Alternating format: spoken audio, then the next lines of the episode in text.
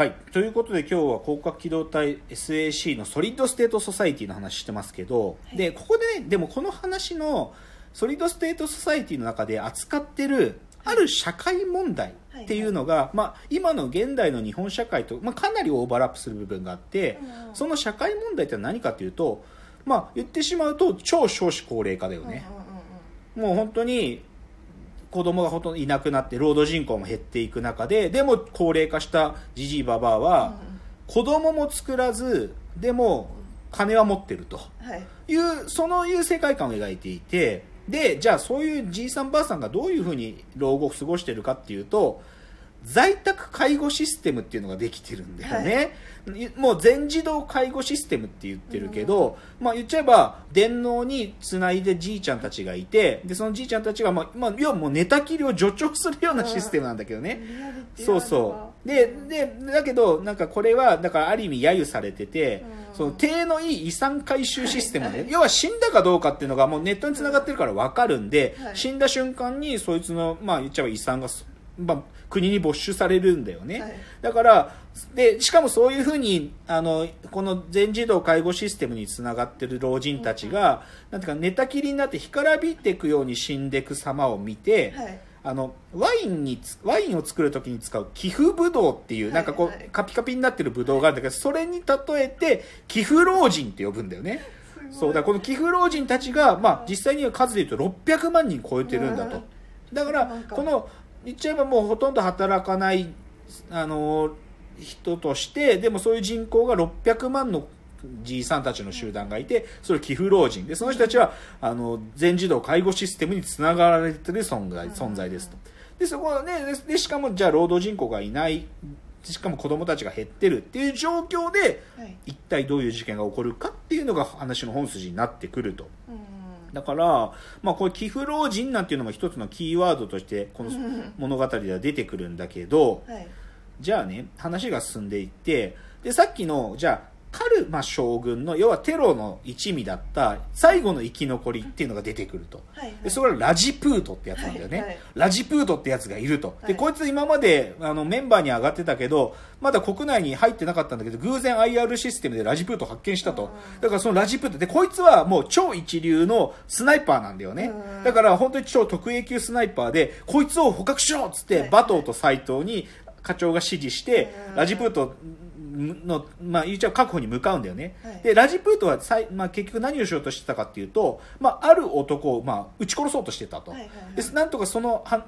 まあ、射殺が起こる前に、ラジプートを捕まえにゃっつって斎藤とのもうここはい結構この物語の中で重要なアクションシーンだけどうん。狙撃合戦っていうか、もう高額明細使ってるラジプートがどこから標的を狙うかっていうのを、まあ、いこっちも一流のスナイパーの斎藤が割り出してね、はい。で先に見つけた方が俺が勝つだろっつってバーンって言って、ラ見事ラジプートを倒すんだけど、はい。でだけどじゃあそのラジプートが誰を殺そうとしてたのかっていうと、うん。それがまあ言っちゃえばカルマ将軍の、まあ、この犯罪をある意味なんていうかなこう邪魔しようとしてたやつがいるんだと。でうん。それが宗井仁という衆議院の、まあ、代議士だっていうんだよね。はい。で、まあ、こいつかなりの実力者で、うん。なんていうかその総務大臣だとか厚労大臣とか外務大臣もやってきた大物議員ですと、うん。でこいつが何やってるかっつうとまあそのえっ、とですね財団法人聖書民救済センターなるものを作った、まあ、男なんだよね。でそう。でこれ何かっていうと、まあ、老人、まあ、難民に対表向きは難民に対して老人介護とあと職業訓練を施す施設だっていうふうに言ってるんだよね。はい。なんだけどその正体は一体何かっていうと、うん。えっ、とですねまあ孤児になった子供っていうのをまあ言っちゃうとこ集めて、はい。その純血の日本人によるうんうんうん。すごいパワーエリート集団を作ろうって言って、子供たちにもう徹底したなんていうかエリート教育エリート洗脳教育を施すっていうのが、その青庶民救済センターの裏の顔なんだよね。っっていうものをやってるやつなの。だからめっちゃこの宗井仁って代議士は超国粋主義者なのう。んスーパーナショナリストはい。超やばいぐらい。なんだけど、それ、でも、そいつはある種の使命感を持って、もうこの国やばいからう、んそれぐらいのことしなきゃダメだと思って、この聖庶民救済センターっていうのを作ってるんだよね。はいで、で、実で実際この9課は、このラジプートとのバトルが終わった後に、この聖庶民救済センターと宗井仁ってものが、やばいことやってるってことにだんだん近づいていくんだよね。うんで、分かった。で、ひょっとすると、くぐつ回しっていうのとか、 Solid State とは何かっていうのが、この聖庶民救済センターの中に答えがあるぞ。うんっていうことをつかむんだよね。はいでそこでついに同じ答えにまあ草薙素子もたどり着いていて、で素子がまあ言っちゃえば2年ぶりに休暇に帰ってきたんだよね、休暇に帰ってきて、で最後は、まあ、いよいよじゃあ最後その青庶民救済センター。でも実際まだ裏も取れてないんだけどうん。もうそ突入するべき。突入もう私のもう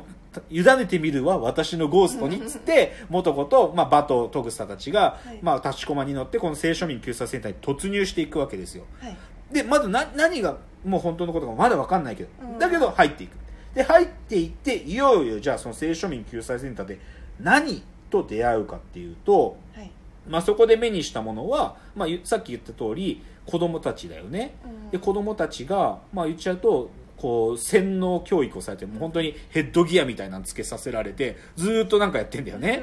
でじゃあその子たちが一体どこから来たのかって話ででこれは実はですねさっき、えー、とカルマ将軍たちが誘拐した子供がいるって話をちょっとしましたけど、あはいはい。でもこれは実は本当はカルマ将軍たちが自分たちでやった誘拐ではなくて、うん。実はですね国が持ってる誘拐のインフラに乗っかっただけなんですよ。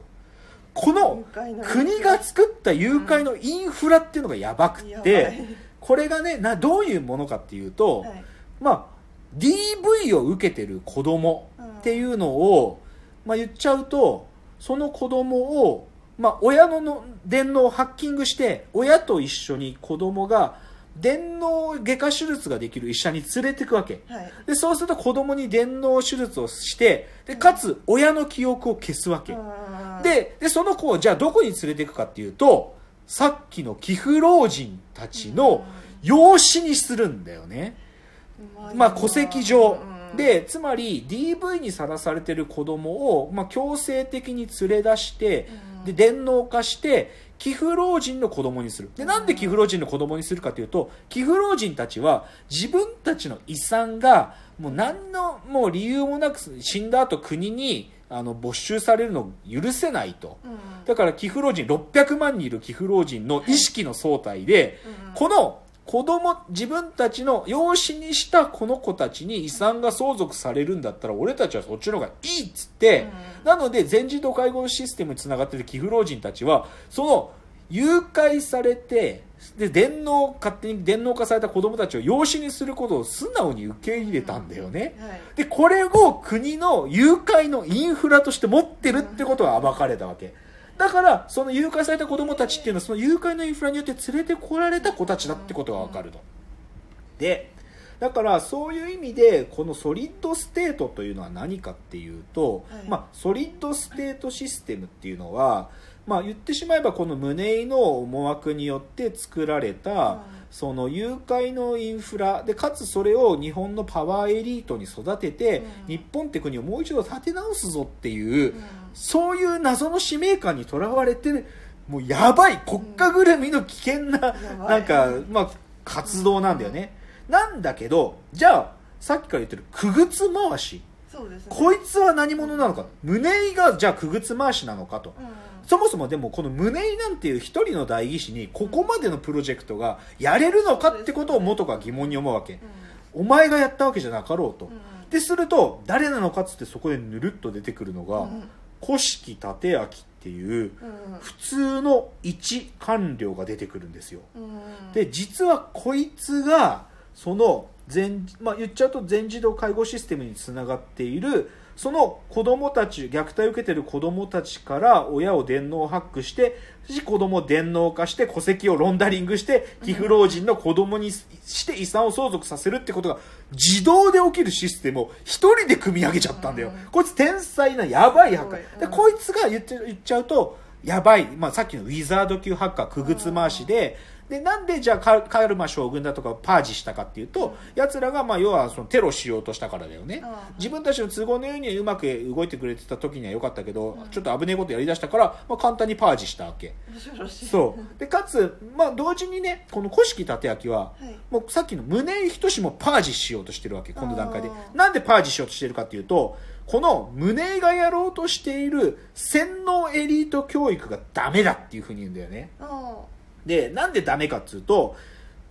この古式立明の思想っていうのは、はい、そういうふうにせっかく子供、まあ危険、あの DV に遭っているような辛い境遇にある子供たちを助けた後にね、そんな洗脳エリート教育にしたって、目は芽吹かないって言うんだよ。うん、なんかそんなエリート教育にしてしまったんじゃ全くダメで、もっとその子供たちに新しい人生でその教育は必要なんだけど矢に放たれなければ強い意志は芽吹かないっていう結構まともなことも言うわけよ、はいはい、だからこの古式立明ってやつはやってることは極めてすごいこと言って、まあ、誘拐してでしかも戸籍のロンダリングしてで新しい子供たちででそれで国を立て直すなんていう謎の使命感にいるんだけどでもなんていうかその使命はある種の正義をまとってるんだよねこいつにとって。で、いよいよ最後、じゃあその古式立明が、俺がくぐつ回しだとニュッと出てきて、じゃあ、最後どうなるかっていうのが次のチャプターでございます。